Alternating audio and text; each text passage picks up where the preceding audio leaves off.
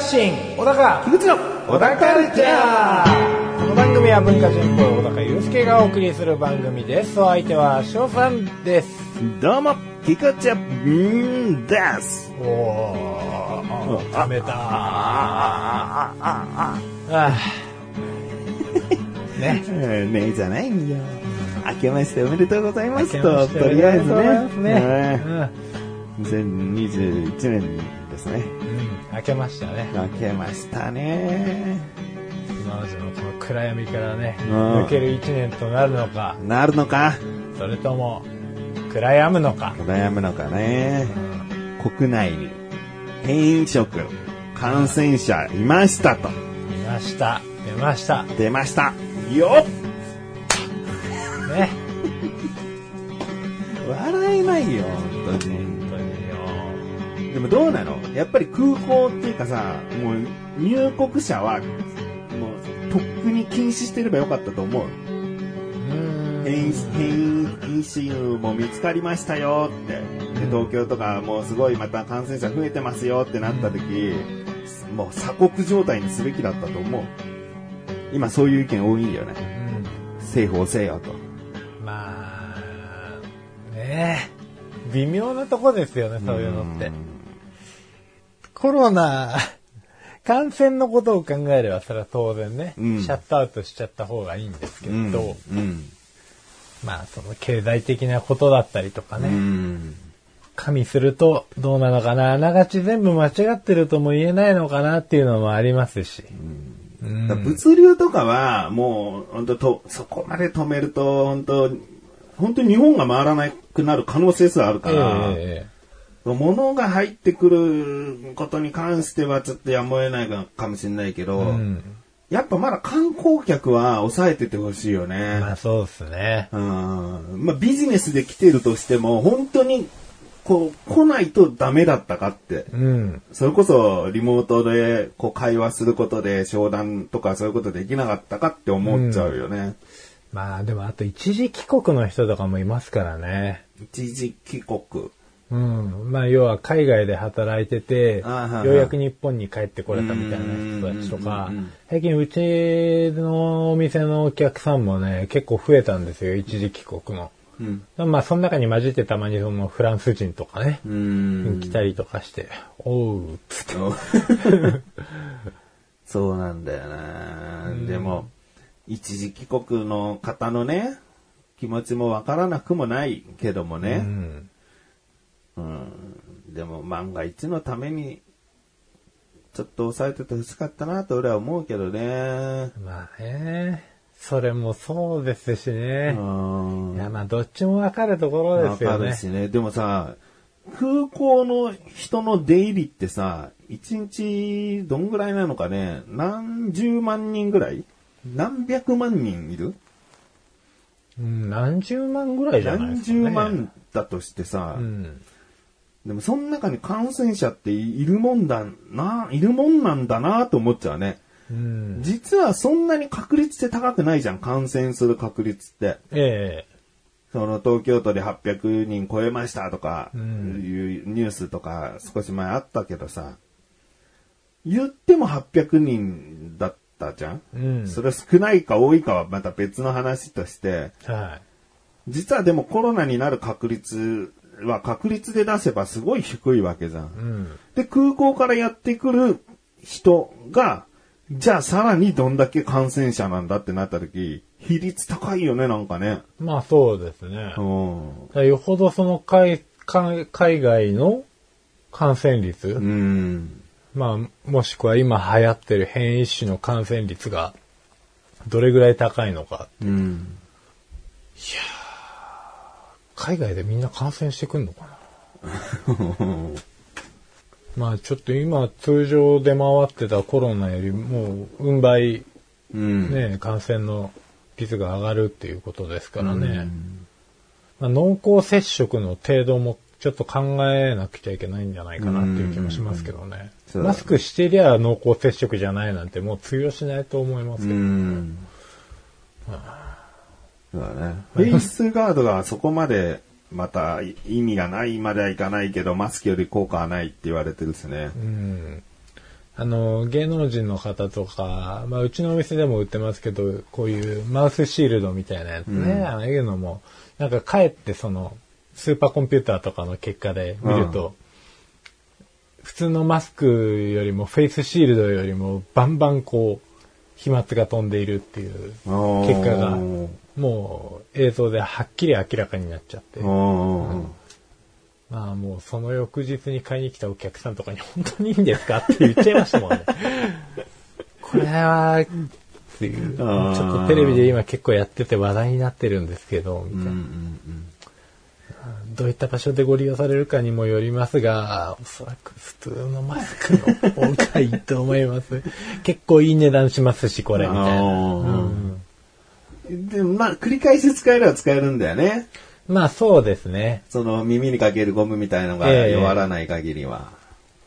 うんただ自分が感染するしない以前に人に感染させる率が上がるのってあんまりこう気分が良くないものじゃないかなっていうのもうんまあ、自分が感染する率も結局その密着して防いでるわけじゃないんで、うんどんどこ入ってくるぞいと。うん。うん。そうだね。そういうのをちゃんとどれだけこう防げるのかって、こう、ちゃんと事実をう知らせてほしいよね。そうですね。布マスクと、その紙系でできたマスクとでまた違うだろうし。うん。まあ呼吸がね、やっぱり今しづらいから苦しいけれども、まあだからといってこう、すごい1枚、2枚程度のうん。重ねてあるマスクだけでは、もしかしたらもう、うん感染させてしまうこともあるかもしれないし、まあ、しないよりかはマシですけど。そうだね。コロナって本当に飛沫だけでしか感染しない？どうでしょうね。どうなんだろうね。うん。こう、例えば手汗とかさ。うん。誰かが触ったもので手汗がついてて、それを誰かが持って、口にちょっと手を当てちゃって感染するとか。うん。どうでしょうね。いや、でも感染までは入らないんじゃないかな。うん。でもまあ、ひまあ、飛沫が主体だとしても結局空気感染その後するんですよね。うん要するに飛沫が飛んで、その場所が乾いて。風で舞ってっていう、まあ、いわゆるエアロゾルみたいなやつですよね。そういう感染もあるわけだよね。うんだから3密の密の一つ、そういうことだよね。換気をって。ことだよね。換気を徹底しないとっていう。うん。ウイルスもそういう状態になってからどれぐらい生きてるかっていうのも、まあ具体的にはわかんないですしうね。ん。まあもう消毒しまくって。うん。でもウイルスを殺せるほどの消毒液って、まあアルコールか。アルコール？うん。でもやっぱり75%以上ぐらいはないと、うん。うんだよね。で、あんまり高すぎると今度手足にかけた時に荒れますし、うん。冬なんでより一層荒れますし、うん。で、人の、人も荒れていきますし、あーっつって、あーっつって、はいっつって、なりますし、なりますしね。うん。まあ、まだオープニングトークなんでね。そうですね。うんこれが、これがね、今年本当どうなるかちょっと心配なところですけれども、心配よね、ワクチンの効果がちゃんとこう広まって、うん安心できるようになるまでに3、4年はかかるとは言われてますからね。3、4年ですって。今年じゃあオリンピックやるかズバリ。やらー、やらーって言っちゃったもんだ。やらないな。僕もやらないと思うん。う。うん。やれない。まあ、経済効果は本当ね、すごく期待できるイベントですけど、今年やらないともう東京なしになるかな。なしになりそうじゃないですか。むしろそのオリンピック自体なしになっちゃうんじゃないかっていう。だってそれでさ、3年後、はい。別のとこでやるんですよ、きっと。じゃあ、うんうんうん。そこすらもね、うんあるかないかわかんないし、ある、やるとしても、参加しない国がすごい出てきそうだしね。まあそうですよね。うん。だから真のオリンピックではないというかね。うん世界の頂点ではなくなってくるよねっていう。そうなんですよね。うん。もう今コロナにかかってる人こそが、チうんャンピオンかもしれないっていう人がいるかもしれませんしね。うん、そうだね。うんまあ今年はオリンピックやらないみたいなんで、うん。我々の見解によると。うんそうですね。うん。まあもう今すぐグッズをね。となんかないかな。あググッズグッズ。あ、あグッズね。の、オリンピックのグッズをね、うん。売り払って。売り払って。買っちゃった人は売り払って。チケットもな、売れてるからな、もうな。そうねいや、本当払い戻して欲しい。俺は別に買ってないけど。うんでも日本はさ、オリンピックでさ、ちょっと、ね、経済良くなっててさ、オリンピックに向かってる時にね。ねで、オリンピックが終わったら、一旦こう、また経済が落ち込んでいくんじゃないかって、え。うん。友達が言ってたんだけど、うんそれすらもなかったらどんなグラフなんだろうな。少しずつこう、なだらか、なだらかになだらかに落ちていく。落ちていくのかな。まあ、コロナになった時点でもう落ちてってるのかもしれないな。そうですね去年な、もう今頃の。まあでも全世界的に落ちてますから。うん。こう、なんて言うんですかね、水準的にはこう、日本だけがだだ下がりっていうわけじゃなくて、そうだね共に落ちてますね、みんなね。うん、それでは、ね、最後までお聞きください。はい。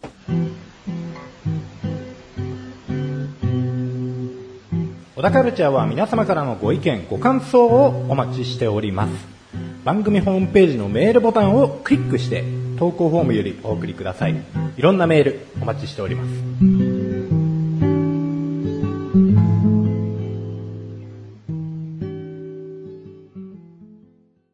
まあね、まあ働く時ね買わなかったんですよ。ああ、宝くじ僕も買わなかったよ。やっぱね、当たったら、この家買おうかなとかさ、うんうんうん。当たったら家買当たったらう。このカメラ買おうかなとか、うん。親にはいくらあげようかなとか、そうすると贈与税が55%かかっちゃうから、共同で買ったことにして、うん。分ければ税金がかかんないなとか、まあいろいろ考えたりしつつ、ん。まあ買わなかったんですよ。買わなかったな。まあね、まあ不幸貯金がね、あのー僕はまあまああったと、今年は。貯金。ね。ねうん去年ね。そうですね去年あったっ、て去年ね。うん。まあ、ポリープ大きいのもあって、ポリープ、大腸。そうですね、大腸ポリープ大きいのあり、あの、キノコの山ぐらいのやつね。キノコの山ぐらいの。そう、ポリープもあり、あと何あった？こう。あとね、これが最新の不幸なんですけど、最新？はい最新の、つい2週間前ぐらいですかね。12月中頃。はい。救急車に乗りましたね。救急車、ええ乗ったの？乗りましたよ。私。自分のことで？はい、自分のことで。ええちょっと当てようかな。は救急車だから、い。はねえ、看護師の奥さんが救急車を呼んだわけでしょ？自分で呼んだの？い。いや、奥さんが呼びまし奥さんが呼ぶ呼ぶぐらいだから、ええもうぶっ倒れたんだろうな。た。ぶっ倒れてないです。あ、ぶっ倒れてます。意識は失ってないです。う ん意識はそのままなんだ。はい。もうお腹がとにかく痛くて。あ、腹痛。いててててててって。うん。で、うんこしてる時だったんですよ。うんうんこね。うん。うん。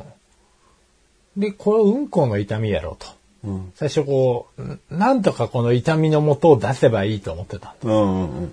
そしたら、まあうんこは出れど、うん。痛みが出ないと。うん。下痢っぽいの痛さって、痛い感覚が。、ちゃんとしたうんこなんですよね。あ、その、おな、お腹緩い時の痛さなぽいような、なんかこう、ふん詰まりを起こしてるようなの。感覚があって、うん。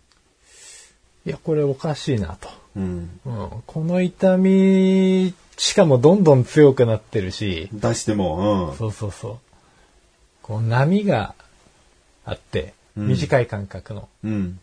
それがだんだんだんだん短く高くなっていく感じのうん痛みの出方で。うん。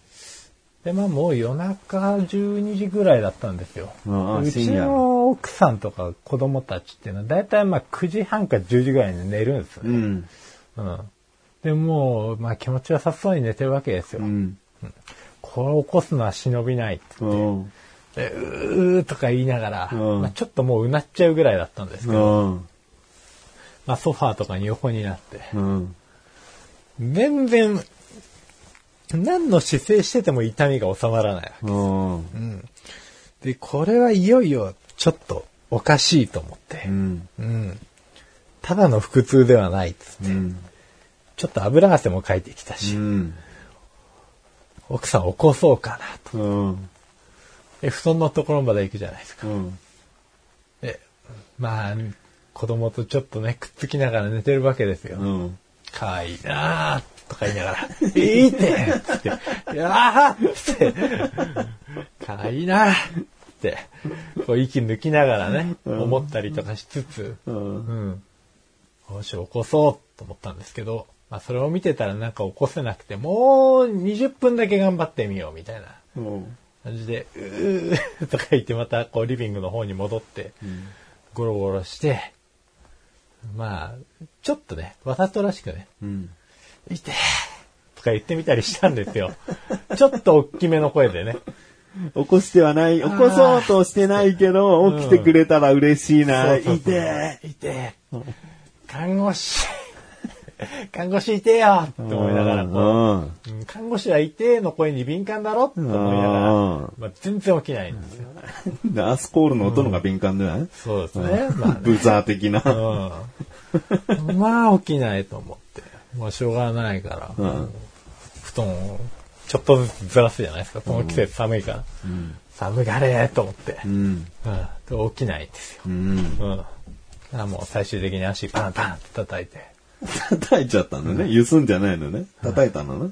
ちょっと、痛いよ。お腹がって、うん。うんもう起こそうかどうか迷ったけど痛い。うん。あ、本当？って言って、うん。ああ、つって。で、脈測られて。うん。うん。あ救急車呼ぶ？っつって。うん。どうする？じゃあ、すいません、救急車お願いしますって。うん。まあ、そっからもう、救急車に連絡してもらって、うん。で、まあ、救急隊がいざ来まして、うん。で、うちのマンション、まあ、そんなに廊下も広くないし、んあの、寝っ転がりながらこう運んでくれるやつ、うん。ああいうの通らないんで、なんか。うん。なんでもう、ああいう風に運ぶんだって言ってたんですけど、うんなんかこう、風呂敷みたいなやつで、おう。うん。尻をこう、さっと包んで、そのままグッて持ち上げるんですよ。4人がかりぐらいで。うん。うん。その体勢が一番痛くて。どの体勢にしても辛いなとは思ってたけど、この体勢が一番辛いと思って。一番痛い体勢見つけた。いててててててててつって運ばれてって。痛いです。痛いですって言いながら。で、こう、救急車に乗ってようやく横にしてもらえたんですけど、まあ横にしてても痛いは痛いんですよ。うん。うーっつって、でも意識はあるから、まあガンガン質問してくるんですわ。何時ぐらいから痛いの？どれぐらいで痛いの？とか、どのあたりが痛いの？とか、普段タバコ吸うの？とか、なんかもうその、興味津々かと思って。彼女はいるの？好きなタイプは？もうそんな感じで矢継ぎ早に、うん。こんなに質問されるのか芸能人は、好あきな人がいる人は、とあ。か、あまあ思いながらね。で、まあ奥さんがまあそれに対して的確に答えていくわけですあ。。うん。私みたいのがタイプです。そういうことですね。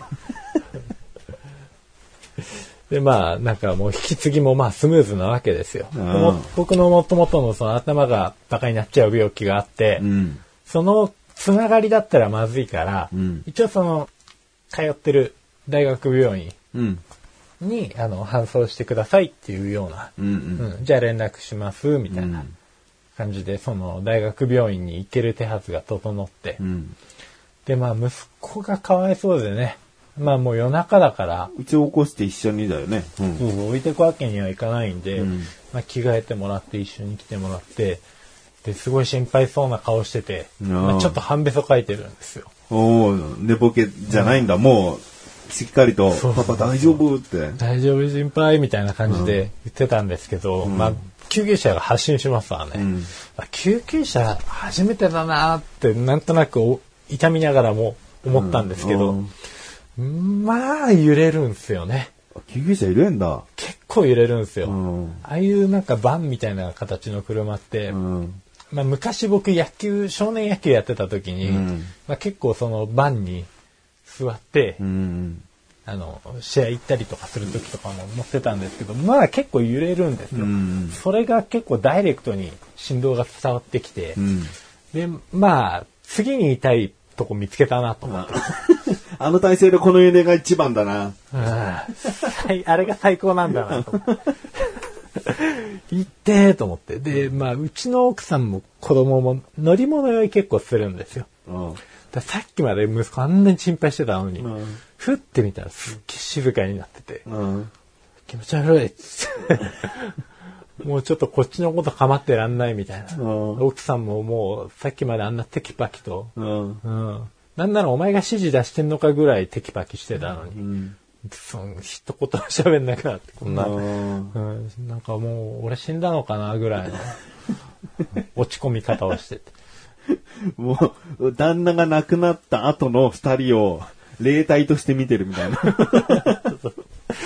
もう死んでんだな、これ間に合わなかったと思ってたら、まあ、間に合ってまして、うん。一応病院に着いて、うん。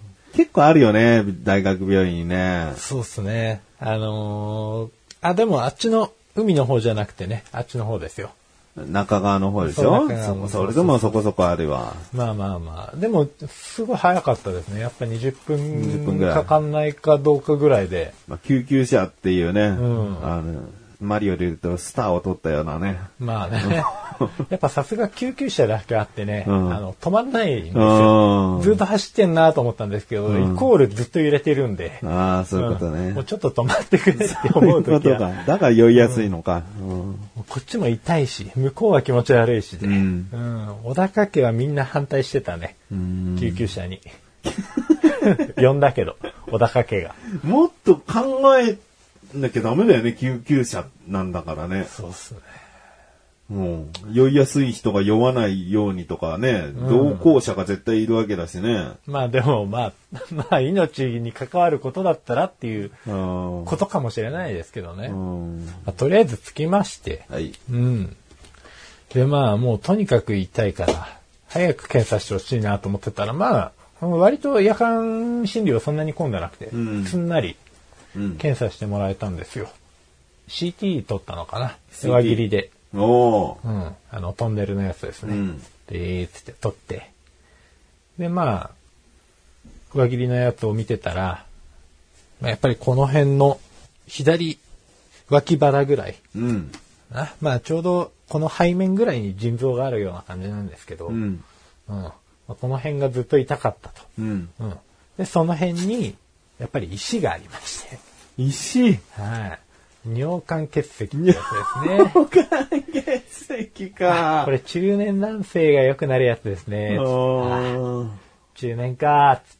中年だよ。あ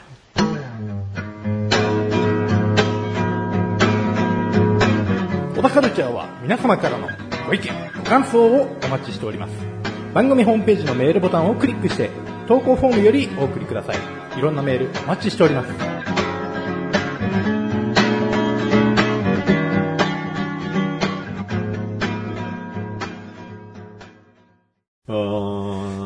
年の勲章ができちゃいましてですね。尿管結石だったんだ。そうなんですよ。あじゃあまあ、石が小さくなるような薬飲んで、そうですよね。出るのを待つってやつでしょ？うん。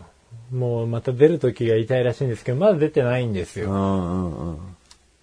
尿管結石。尿管結石ね。これがね、しつこいんですよ。だね、痛みが。何やいや、まあ痛みはね、うんその、その日はもう、痛み止め打ってもらって、うん。あの、静脈注射で直接、静脈注射じゃないか、静脈点滴でうん。直接薬流してもらって、まあ早々に痛みが引きましてう、ん。でよし帰るぞ、うん。うん。まあ痛み止めも処方してもらって、うん。うん、あ、でも俺靴ないやと思ったら奥さんがまあさすがそこ、ね、看護師さんなんで、うん。バカ、もう用意してきたよ、そんなの、つって。ん。パッて出したら、奥さんの靴なんですよ。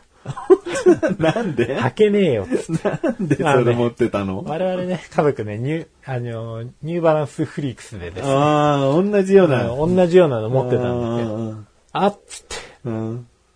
もう精一本みたいになって、ねかかと踏みなが え、そっからどうやって帰ったの？ら、あタクシーですね。タクシー？超かかったね、じゃまあ、4000、5000ぐらいですよあ。ね。うんしまして。で、まあ、うちの経済担当の奥様でもありますから、うん。ねやった、これ結構かかったよって。ほんとごめんなさいって。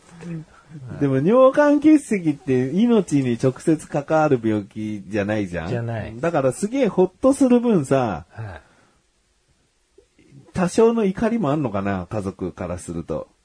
尿管結石かいみたいなねまあでも、相当痛いっていうのはうん、どうやら知ってたみたいで、あ尿管結石がね。ううんん。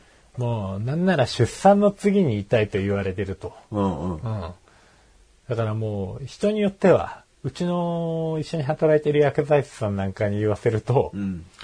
これに耐えられれば、癌の痛みに耐えられるって言ってましたね。あ、そう。うん。だからもう、癌になった方がいいのかな。なんでだよ。癌の痛み耐えられるぞ、俺。でもそれは命に関わるから。関わっちゃうな。そのさ、痛みをさ、我慢し続けて朝を迎えても、命に別じゃないんだよね。ただ痛いということに耐えれるか耐えれないかの勝負なんでしょ、もう。そうですね。それをもう痛みをずーっと耐えて、またそう数週間過ごして、石を出す人もいるわけだよね。誰しもが痛いから救急車っていうわけじゃないよね。ではないですね。耐えれる結構救急車呼ぶみたいですね。あ、呼ぶ人は多いんだ。うん。絶対に薬とか飲んだり、ちあの、点滴痛み止めしたりっていうのが、こう、レギュラールートじゃないよね。誰しもがそうしなきゃいけないってことじゃないんだよねああ、でも痛み止めは飲んだ方がいいと思いますよ。あ、飲んだ方がいいんだ。うん。うん。収まりがいつ本当なるかわかんなくて、うんうん。要するに尿管結石って、えっと、シュウ酸カルシウムっていう、うん。あの、やつが、まあ要するに石のことなんですけど、うんシュウ酸とカルシウムがくっついてできた石が、うんえー尿管をせき止めて、うん。で、その、せき止められた圧で神経に触るんですよ。うん。うんで、それが痛みになってきて、うん。で、腎臓とかにも影響を及ぼしたりは一応するんですね。うん。うん。うん。なんで、この、要するに、石が動いたりとか、うん圧が取れるきっかけがないと、うん。あの、ずっと痛み続けるんで、なるほど。動いてくれないと痛みが止まんないんだ。そういうことですね。で、まあ、最終的には、こう、尿道から出るんですけど、尿道が一番狭いんで、うんうん。まあ、その時に石があんまり大きすぎたりとか、あの、よく石をこうレーザーで砕くとかっていう話もあるじゃないですか。ああいうので砕いた人とかはもう、その尿道の部分を傷つけて、最終的には血尿で出てくるみたいな。うんめっちゃ痛いらしいあでーす。めっちゃ痛いらしいです。これからなんですけど。だからなるべくこう、自分の体内にいるうちにどれだけ小さくできるかが勝負なのかなとも思いつつ、もう諦めて、その時の痛みに耐える精神統一をした方がいいのかなみたいな。なるほどね。ええ石ってさ、決してツルツルじゃないんだよね。うん。なんかゴツゴツしてるよね、きっとね。うんでそれが、ね、その、今までこ個体を通ってきてない尿道からやってくるわけだからね。慣れてないわけだよ、尿道はこ個体に対して。痛いだろうな。そう。しかもこれが不規則に、要はたまに痛くなるんですよ。仕事してる最中とかうも。ん。一番最初の痛みほどではないですし、うんあれほど突発的ではなかったんですけど、んだんだんこう痛くなってくるのが自分でわかるんですね。うん最近。うん。でもその段階でこうロキソニンとか、うんカロナールとか合わせてガッて飲んで、うん。まあ最悪その一応泌尿器科でもらった、んあの座薬があるんで、うん。もう口から摂取すると、まあ大体40分から45分ぐらい。うん。で、座薬で摂取すれば、ケツから入れれば多分10分15分ぐらいでうん効いてくれるんで、うん。もうそれで今のところはしのいでる感じですね。なるほどまだ出てない。あとはもうひたすら水飲む。そろそろいつ出てもおかしくないのかな。あのーその夜間診療をしてもらって、ちょっとして、一週間したかしてないかぐらいで、うんもう一回泌尿器科行ったんですよ。うん。その時は、だいぶ降りてきてるっていう話だったんですけど、まだ。なんか腰取る機械とかもらいましたもん、石を。機械っていうか、腰、腰機、腰取り機。うん。石を拾い、そうそうそう出そうだなって時に構えるとけばいいやつね。そう。なんかもうこう、三角形のカップで、うんまあちょっとこう、カポカポカポってこう、折りたためるというか、うんうんうん収納できるよううになって、ん。シャキンって出せるわけですうよ。ん。で、中にこう、網があって、うん。もうなんならその、ちょっと粗めの砂糖とかこうパンパンパンってやればいいんじゃないかみたいな、古式ね。えー古式的なものがあって、まあそこに向かってこう、おしっこをジャーってして、うん。で、石が出たら、その石を持ってきてもらえれば、ん。あの、さっき言った中酸カルシウム以外にも、あの、石ができる原因の物質っていうのがあるんで、まあ何が原因で石ができたのかっていうのが、石を見ることでわかるみたいな。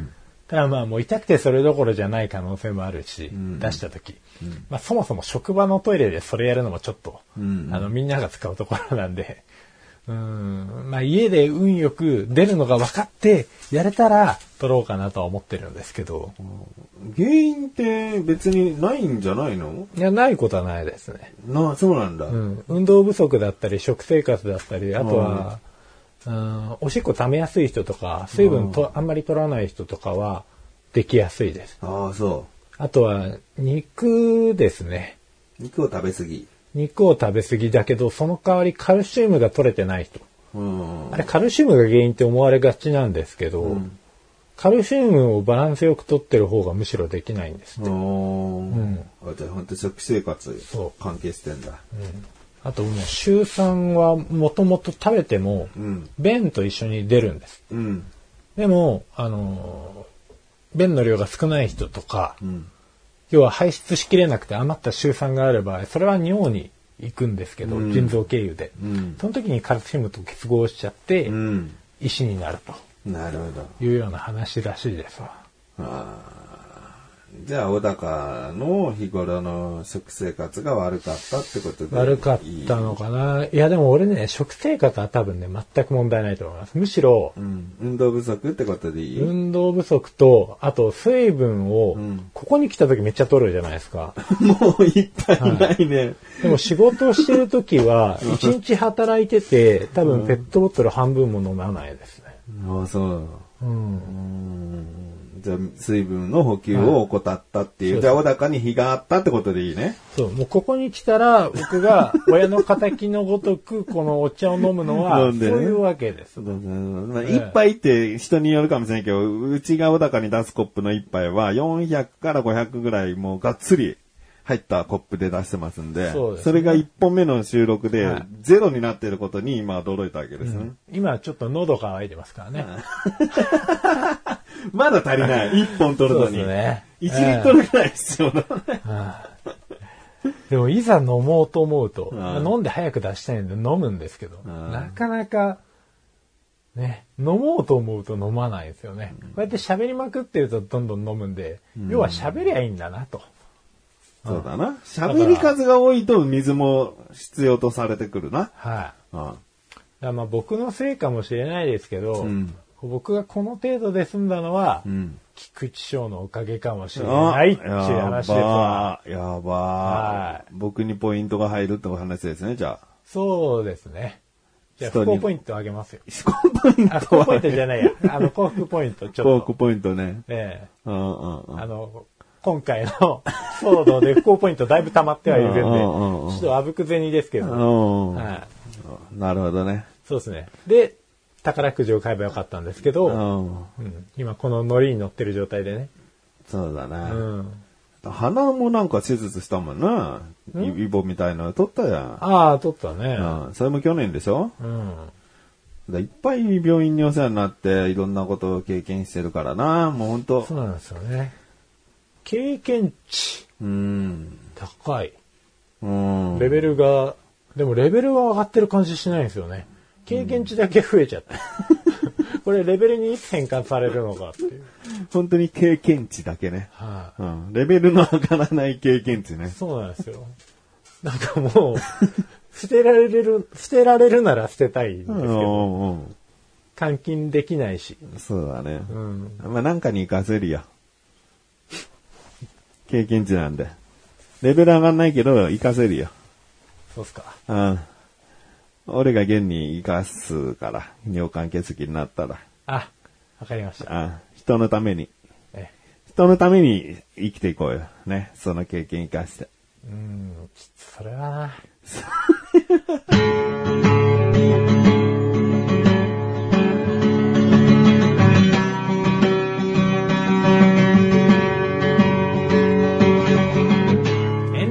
だかはい、エンディングです。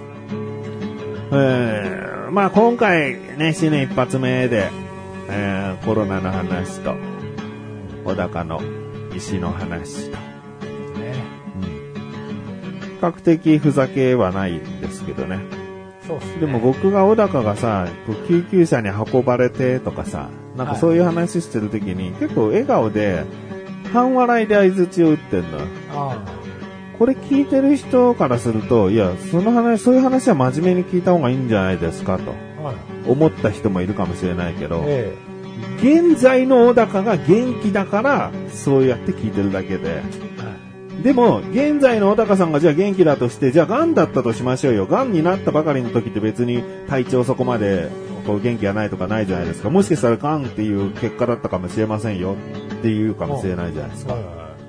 それでも小高こそが半笑いで喋ってるんだから、こっちが半笑いで相槌を打ってあげることが、小高にとって、あ、ちょっと、あ半笑いで聞いていい話なんだなってオーラをこっちは感じたからそうしてるってことなんですよ。小高が真面目な顔して、真剣に話してきたら、僕は真剣な相槌を打ってるよと。ヘラヘラしてるもんでね、小高がね。うん、それはこっちもヘラヘラちゃんとした相槌打ちますよ。真面目な相槌打った時の小高のその、え、えいや、そんな真剣に聞いてもらわなくていいですよっていう顔が目に浮かぶわ。ですよね、小高くん。う、どうした？あ？どうしたよ？新年、新年早々よ。うん、今どうしたかなと思った。んどうしてこんなに今、いきなりカットになったのかな急急にあれ狂ったのか。でも分析完了しました。はい。今回あまり喋ってないからです。フラストレーション。なるほどな。うんあの、次回な。次回回はな、ちょっともう、たんまり喋らなさいよ、もう。新年一発目なのになと思って。じゃあ、カットなる前までは気づかなかったよ。ええ。今、なんか喋ってる最中、小高がまたニヤニヤして、なんでこんなに勢いついてんだっていう時に、ああ、そうか、喋ってないからこんなになってたと思った。湧き上がるフラストレーションが。う んいやーまあもう、あれですよ。こんなに喋ることないですよ、僕は。